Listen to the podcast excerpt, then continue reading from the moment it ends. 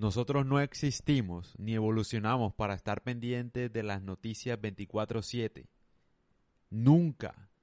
No nacimos para estar pendientes que no, que salió un tornado, que el H1N1, que el COVID, que salió un perro y mordió a no sé dónde, que mataron a no sé quién en no sé en qué parte, que se incendió tal parte, que se metieron a un centro comercial y mataron a todo el mundo, que no, no, no, o sea, nosotros no nacimos para eso, o sea, ningún ser humano es capaz de lidiar con tantos problemas, de verdad. O sea, yo creo que la mejor forma de uno sentirse bien mentalmente, emocionalmente, es dejar de ver noticias, dejar de estar en Twitter por lo menos, no sé, unos 20 días, un mes, relajarse. Porque no joda, ningún, ningún ser humano está listo como para asumir tanta carga emocional, tantas noticias. Nosotros no evolucionamos para eso. Yo he dicho anteriormente, o sea, anteriormente vivíamos en una mejor dicho, en una, un grupito de, ¿qué? 10 personas ahí, relajados, buscando qué comer, la tribu y la vaina y tal, como para estar pendiente ahora de tanta vaina, oye. Imagínate, uno vive miserable si uno se pone a escuchar todas las noticias todo el tiempo.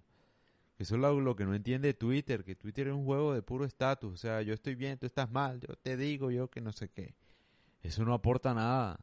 De verdad, no hay un diálogo. Insultar ahí todo el tiempo, eso no, eso no hace feliz a nadie, ¿sí me entiendes? La gente coge Twitter como una forma como para... Porque se le facilita insultar. O sea, porque claro, como no conocen a la otra persona, entonces le insultan. Claro, y nunca van a saber quién insultó a quién, entonces sí, para destilar veneno. Y lo mismo con las noticias, pero nosotros no evolucionamos para eso. De, de, verdad, el cerebro humano no es capaz de asimilar tantas noticias a diario, tantas tragedias a diario. Es que no se puede, mi hermano. O sea, esa vaina, yo creo que, oye, uno dura ahí pegado, pegado, porque claro, ellos juegan con eso, ¿no? Entre más escandalosa sea la noticia, más clics van a tener, entonces más publicidad tiene, etcétera. Eso es pura ganancia, pero no que Trump, que el otro, que Biden, que Uribe, que Chávez, que Nicolás Maduro le dijo no sé quién, que Kirchner, que bueno, no sé qué, no, hombre, hermano, o sea, ni siquiera yo estoy en esos países, o sea, ¿a mí qué me importa? en serio, o sea, dime tú la verdad, a mí solo me importa mi familia y ya, y bueno, los cercanos, marica, pero en serio, y a todo el mundo, eso es la verdad, o sea, eso no es que yo sea superior por eso, sino que, pues evolutivamente fue así siempre, o sea, la tribu y ya, o sea, tampoco es que era así, no sé, como que tan importante todo el mundo no era nunca, o sea, Tal vez, imagínate tú en una tribu y entonces no, que imagínate que en otra tribu a 20 mil kilómetros los mató un oso. No, marica, o sea, a nadie le importaba eso, o sea, pues uno buscaba era sobrevivir, ¿no? Y por algo fue así siempre, o sea, la vaina es que también, pues, tanta conexión, tanta vaina, la esperanza mía es Neurolink. Creo que es Neurolink, bueno, no sé, no me acuerdo, lo que tiene pensado Elon Musk que hasta que es una forma como de diálogo sin, sin palabras, yo no sé. Esa es la esperanza mía, porque no joda, en estas vainas de Twitter y esta vaina, no, esta vaina asfixia ya, o sea, te acaba, te acaba, te acaba mentalmente.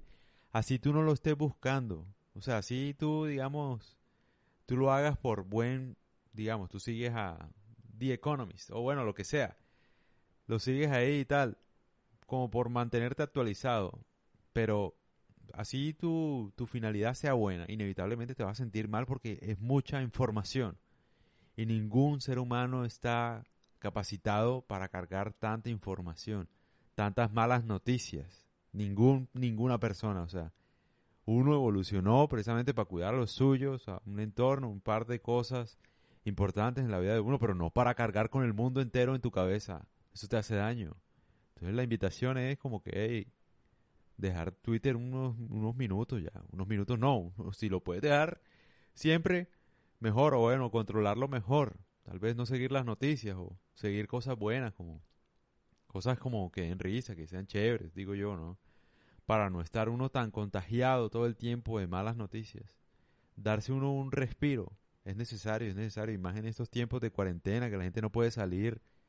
O sea, cargan con más estrés. Entonces, y el estrés obviamente baja las defensas y bajar las defensas pues obviamente es más vulnerable al virus, entonces relajarse ya, cogerla suave un segundo.